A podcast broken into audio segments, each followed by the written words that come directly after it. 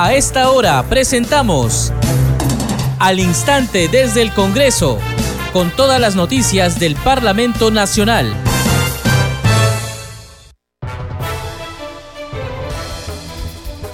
¿Cómo están? Bienvenidos a su programa Al Instante desde el Congreso. Les saluda Carlos Alvarado y estos son los titulares.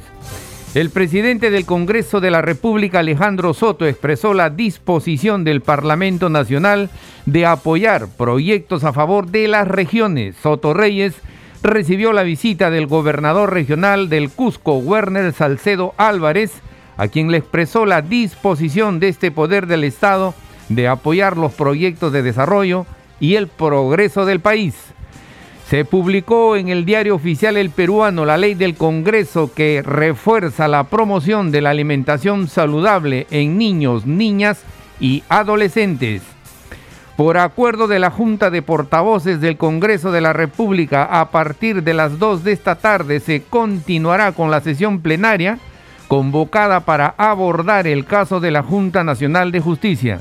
El Pleno tiene previsto escuchar los descargos de los miembros de la JNJ y abordar el informe final de la Comisión de Justicia que propone removerlos de sus cargos por presunta falta grave. En un comunicado público, el titular del Parlamento, Alejandro Soto, rechazó la decisión de la tercera sala constitucional de conceder una medida cautelar a los miembros de la Junta Nacional. Más aún, si el Tribunal Constitucional emitió una sentencia que establece la prohibición de interferir en las facultades exclusivas y excluyentes del Poder Legislativo, como es el caso, aseveró. El equilibrio de poderes y la rendición de cuentas son pilares fundamentales para la democracia, escribió en las redes sociales. El congresista Alejandro Muñante sostuvo que la decisión del Poder Judicial no se ajusta a lo que señala la Constitución y tampoco obedece a una última sentencia del Tribunal Constitucional.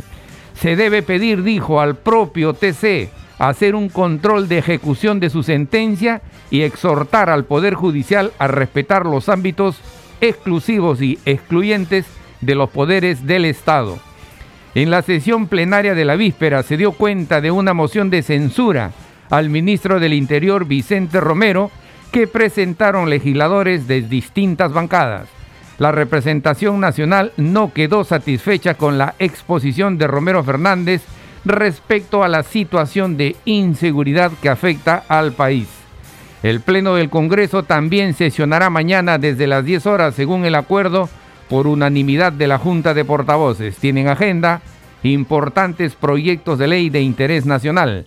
La Comisión de Trabajo aprobó ampliar el plazo de disposición del 100% de la CTS hasta el 31 de diciembre del 2024.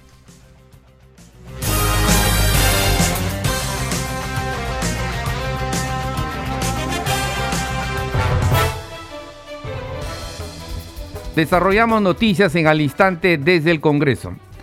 El congresista Alejandro Muñante manifestó que la decisión del Poder Judicial que concedió una cautelar a la Junta Nacional de Justicia no se ajusta a lo que señala la Constitución y tampoco obedece a una última sentencia del Tribunal Constitucional.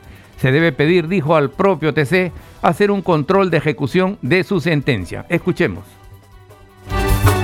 No sé si llamar eh, sorprendente esta decisión porque sabíamos que algo se cocinaba, no por algo pidieron una reprogramación. Es realmente penoso ¿no? ver, que algunas instituciones públicas se prestan para esto un día antes de una decisión tan importante, ¿no? Hubiese sido varios días antes, pero no, tenía que haber sido un día antes, ¿no? Como para que todo encaje dentro de un tiempo preestablecido. Ahora, nosotros creemos que esta decisión del Poder Judicial no se ajusta a lo que señala la Constitución y tampoco obedece a una última sentencia del Tribunal Constitucional. Creo que la medida que debe adoptar el Congreso es, si bien continuar con el proceso, es también pedirle al propio Tribunal Constitucional que haga un control de ejecución de su propia sentencia, ¿no? Y exhortar nuevamente al Poder Judicial a que pueda respetar pues, los, los los ámbitos exclusivos y excluyentes de los poderes del Estado. Esta decisión eh, creemos que ni siquiera aborda siquiera los argumentos de la sentencia del Tribunal Constitucional. Ustedes leen la medida cautelar y prácticamente es una resolución bastante escueta. Creo que le falta respeto a un poder del Estado y considero pues que está, es atentatoria contra el propio texto constitucional. Yo creo que sí, por supuesto, hay que responder esa medida con, una eh, apelación y también recurrir, por supuesto, al Tribunal Constitucional. Pero quiero aclarar que los argumentos esgrimidos no se sustentan en la, en la realidad.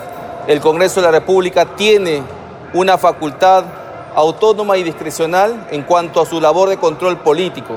No se puede reglamentar el control político del Parlamento.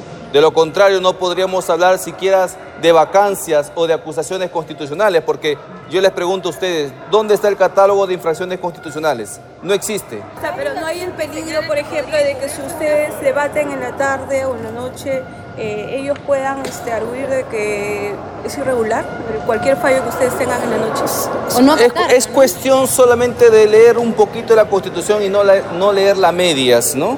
La Constitución dice claramente que los parlamentarios, los congresistas, no responden por sus votos o decisiones ante autoridades jurisdiccionales o administrativas. ¿No tendría efectos, digamos, eh, contraproducentes para los congresistas?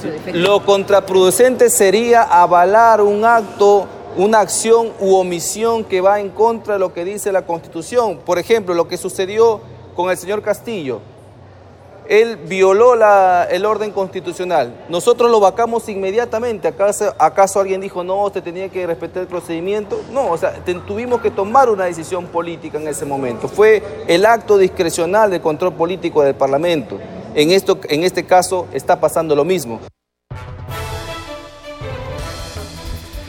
Entre tanto, el vocero de Renovación Popular, Jorge Montoya, consideró que el Parlamento está facultado a continuar con el debate del informe final que recomienda la remoción de los miembros de la Junta Nacional de Justicia. Señaló que los jueces incurrieron en prevaricato al conceder medida cautelar a la JNJ, por lo que deben ser procesados. Escuchemos. Hay ya una sentencia del Tribunal Constitucional que dice qué cosas lo que hacer el Congreso, cuáles son los límites del Poder Judicial para intervenir en los temas del Congreso. Esa sala ha cometido prevaricato. Lo que debería hacer el Congreso es pedir que se inicie un proceso por prevaricato a los jueces de esa sala y continuar para adelante con el tema. Tomamos en cuenta la decisión de la justicia. Este, el tribunal ya dio un fallo al respecto. Estos jueces están cometiendo prevaricato, están yendo en contra de un fallo del Tribunal Constitucional. No viendo yo la desesperación, la desesperación que tienen los integrantes de la Junta Nacional de Justicia para aferrarse a su puesto. El Tribunal Constitucional manifestó la independencia del Congreso en sus acciones y que el Poder Judicial no podría intervenir en las acciones que son competencias propias del Congreso. Ante una acción que está tomando el Congreso, están cortando esa acción con una medida cautelar que no procede en este caso. Seguimos desarrollando noticias en al instante desde el Congreso. La Comisión de Trabajo aprobó ampliar el plazo de disponibilidad del 100% de la CTS hasta el 31 de diciembre del 2024. Escuchemos.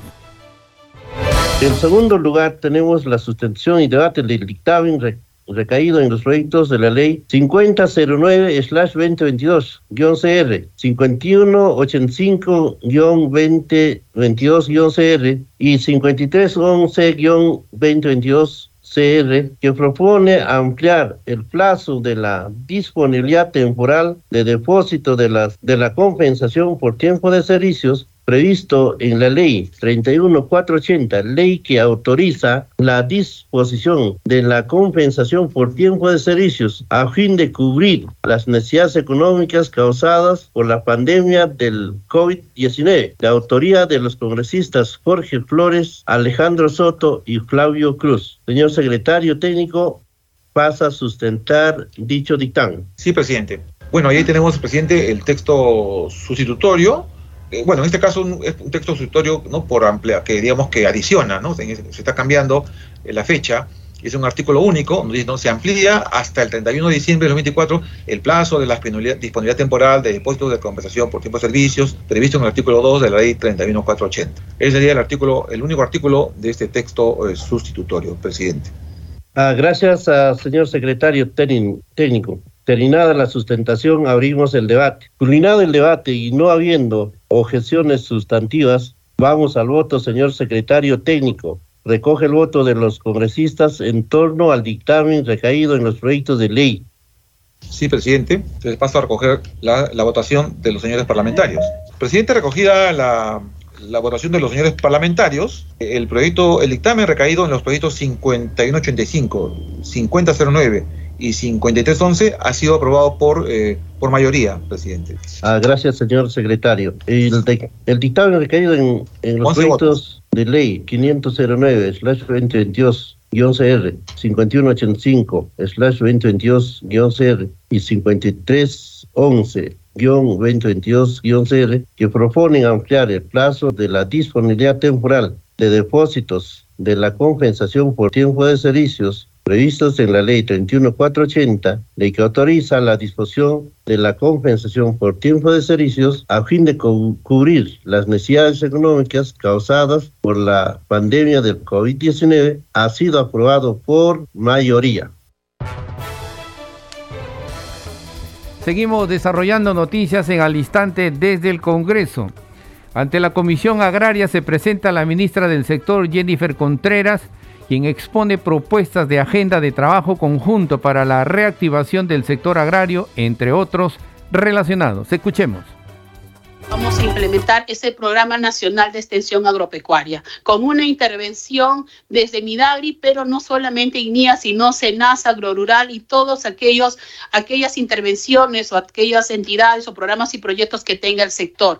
A nuestros agricultores no les vamos a enseñar a podar, no les vamos a enseñar a sembrar, ellos saben eso. A nuestros agricultores tenemos que darle transferencia tecnológica, innovación, este riego tecnificado y eso es lo que está apuntando este programa de extensionismo, atender más de 100 mil productores en total, agricultores 43 mil, ganaderos 58 mil, pero mayor énfasis en, eh, énfasis en todo lo que es el déficit hídrico en la zona del sur, que son los más afectados, realmente este, la zona del sur los más afectados, y ahí queremos apuntar a ayudar a más de 32 mil productores agrícolas, ganaderos más de 44 mil, intervenir en los 14 departamentos y en 544 distritos, justamente en el marco de lo que ha salido en los últimos decretos supremos de emergencia, ¿no? Igualmente también atender a nuestros, a nuestros agricultores que tienen que ver con intensas precipitaciones en la parte de lo que es el norte y atender cuatro departamentos muy puntuales en 97 distritos. Esto es un primer impacto de hacer este programa nacional, obviamente va a crecer y tiene que seguir aumentando las intervenciones.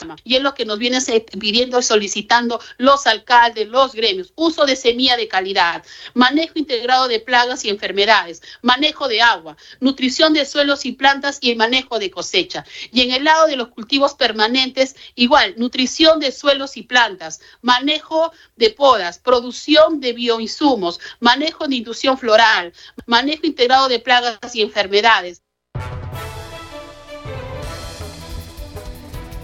Al concluir su intervención, la congresista Magali Ruiz expresó su preocupación frente a los pronósticos del Senami y pidió atención inmediata al norte del país para enfrentar las eventualidades del fenómeno El Niño. Escuchemos.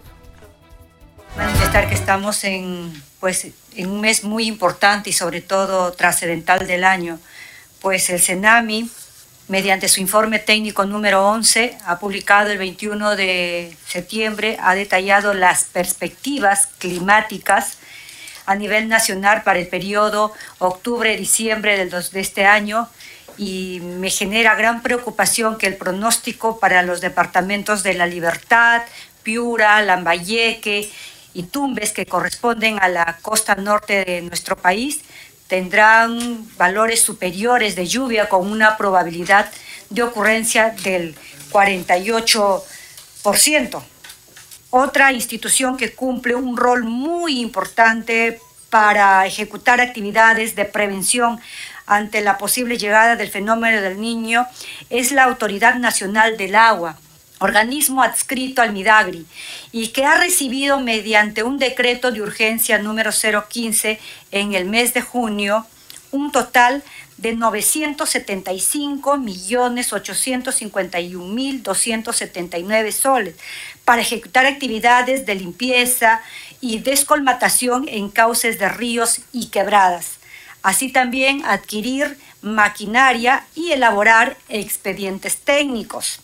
Señora Presidente, a través suyo, han transcurrido más de cuatro meses de tan importante medida. ¿Qué es lo que hemos tenido hasta ahora?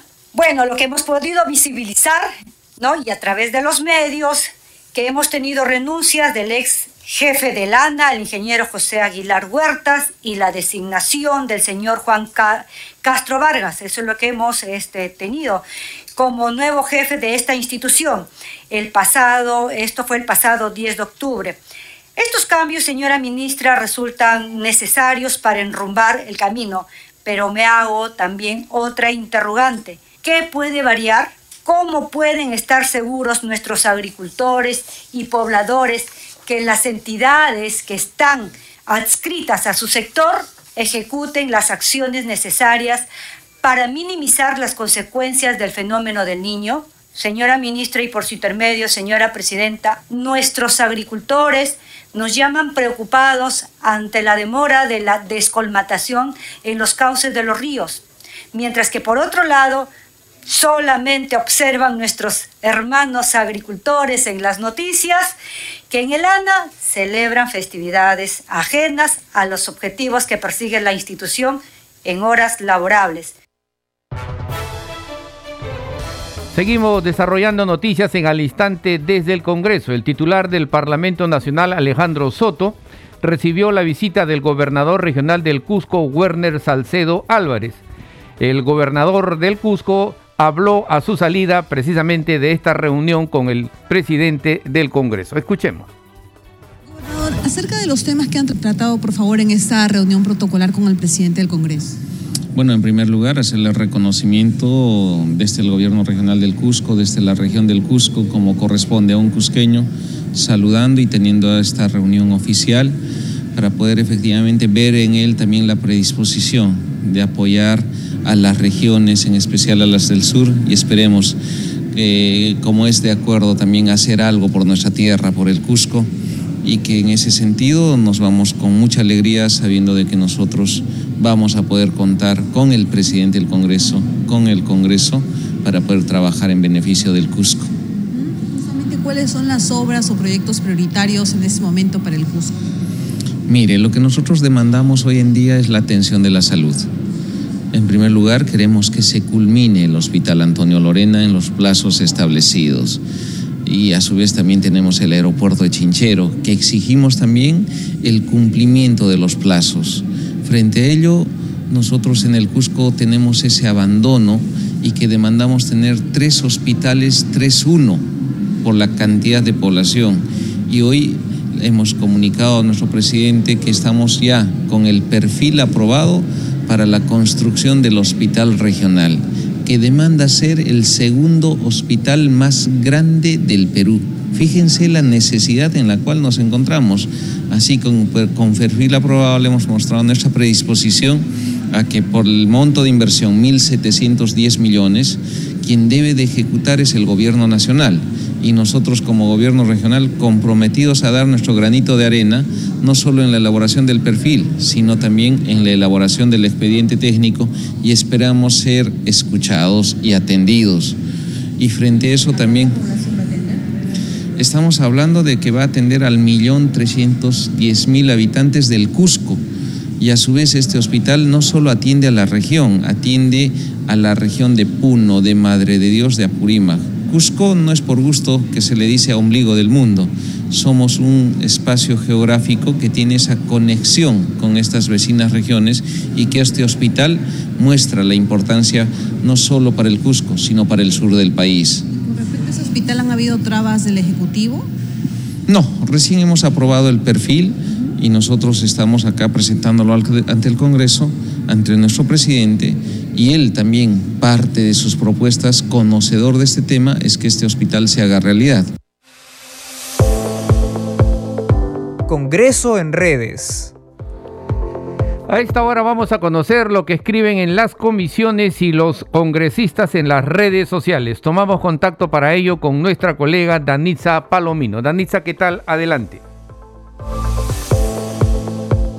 Muchas gracias, Carlos. Vamos a dar cuenta de las publicaciones en redes sociales. Iniciamos con la cuenta oficial del Congreso de la República. Dice Congreso Informa, el segundo vicepresidente del Congreso, Valdemar Cerrón, recibió la visita protocolar del embajador de la República de Argentina, Enrique Vaca Narvaja, con la finalidad de intercambiar diálogos sobre políticas de desarrollo entre ambos países. Vamos ahora con la publicación del Congreso de la República. Dice Congreso Informa, publican ley del Congreso que refuerza la promoción de alimentación saludable en niños, niñas y adolescentes y señalan que el objetivo de esta ley es modificar las advertencias publicitarias de los alimentos y bebidas no alcohólicas con grasas trans, alto contenido de azúcar, sodio y grasas saturadas se consigne en forma clara, legible, destacada y comprensible. Vamos con otra publicación, esta vez de la congresista Diana González. Dice, en la Comisión de Descentralización se debatió el predictamen con el que propone incluir a Lima Metropolitana como región beneficiaria del FONCOR. Insisto en que es una redistribución de este fondo, reducirá el presupuesto de los GORE, así lo indica un informe del Ministerio de Economía. Y finalmente vamos con una publicación de la congresista María Agüero. Dice saludo muy afectuosamente al distrito de Tiabaya, provincia y departamento de Arequipa, al conmemorarse su 153 aniversario de elevación a ciudad, formulando votos por su progreso, desarrollo sostenido y bienestar en general. Bien, Carlos, son algunas de las publicaciones en redes sociales. Adelante con usted en estudios. Gracias, Danisa. Nuestra colega Danisa Palomino con el segmento Congreso en redes. Seguimos desarrollando noticias en al instante desde el Congreso. La Comisión de Salud acordó citar al ministro del sector César Vázquez para que informe sobre los motivos por los que no se estaría cumpliendo con los acuerdos laborales con los gremios de profesionales de la salud. Sobre el tema tenemos el siguiente informe. 14 votos a favor, por unanimidad de los presentes. Muchísimas gracias. Para la próxima sesión entonces será invitado el ministro de Salud. Debido al incumplimiento del incremento del cuarto tramo de la escala salarial a los profesionales de la salud, de acuerdo a lo establecido en la Ley de Presupuesto del Sector Público 2023, la Comisión de Salud acordó citar para la próxima sesión al ministro del sector, César Vázquez. Toda esta problemática manifiestan los gremios de salud que se ha suscitado a raíz de las declaraciones vertidas por el señor ministro de Salud ante la prensa, que se estaría desconociendo también los acuerdos adoptados a través de las actas suscritas en el año 2017 al manifestar que el incremento a los profesionales de salud solo sería de 780 y 1.200 soles, por lo que significaría un recorte entre 300 soles y 350 soles por cada nivel. La congresista Vivian Olivos también mostró su preocupación sobre la no reglamentación de la ley que regula el uso de sustancias modelantes en tratamientos corporales con fines estéticos. Esta fecha de publicación fue el 28 de marzo del 2020 y el plazo de reglamentación de una ley es de 60 días. Es decir, debió de haber esto venció el 27 de mayo del 2020 y lamentablemente se sigue poniendo biopolímeros, el famoso aceite de avión o cualquier sustancia a los cuerpos de muchos peruanos. En otro momento se acordó desarrollar una sesión descentralizada el próximo martes 14 de noviembre en el local de la Municipalidad Provincial de Oxapampa.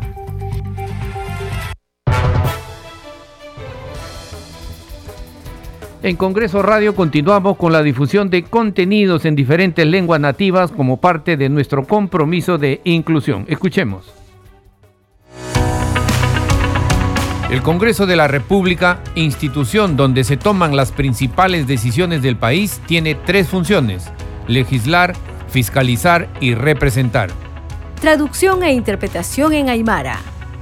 Congreso de la República Suyusaru Nairar Irptañatak Kim Wimp poke. Kamachinak apsu pokas ñapatak unji ukan pirusa marcana kasat arjatiriwa.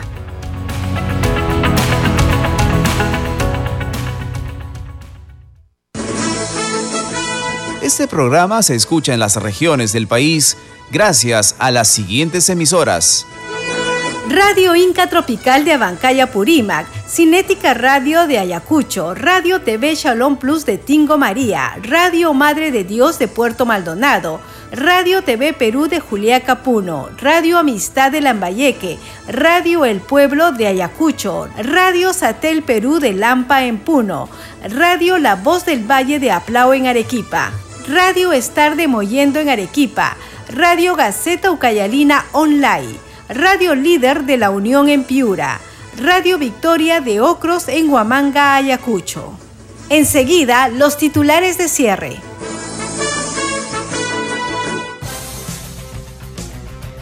El presidente del Congreso de la República, Alejandro Soto, expresó la disposición del Parlamento Nacional de apoyar proyectos a favor de las regiones.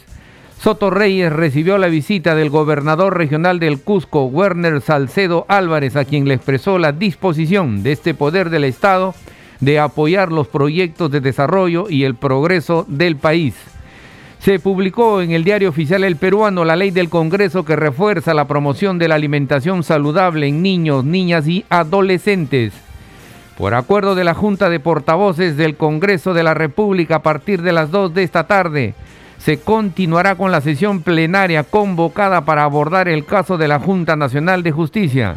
El Pleno tiene previsto escuchar los descargos de los miembros de la JNJ y abordar el informe final de la Comisión de Justicia que propone removerlos de sus cargos por presunta falta grave.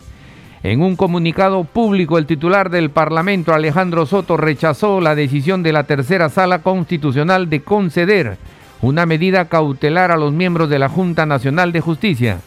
Más aún, si el Tribunal Constitucional emitió una sentencia que establece la prohibición de interferir en las facultades exclusivas y excluyentes del Poder Legislativo, como es el caso, aseveró.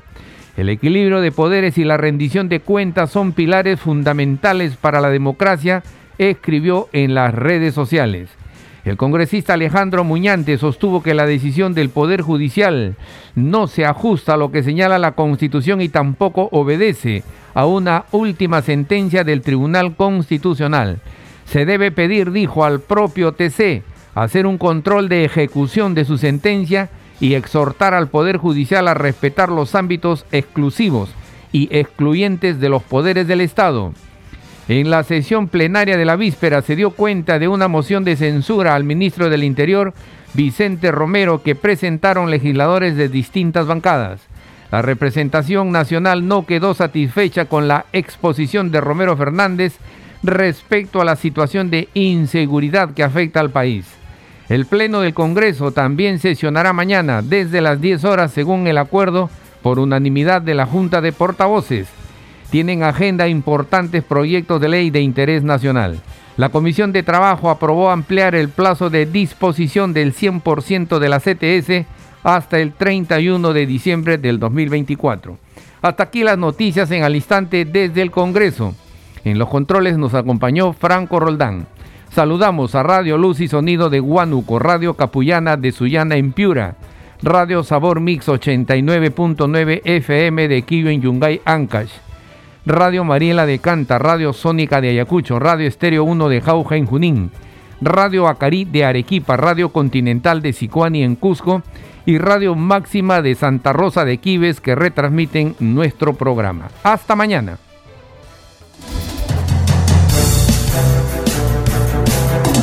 Hasta aquí, al instante desde el Congreso, con todas las noticias del Parlamento Nacional.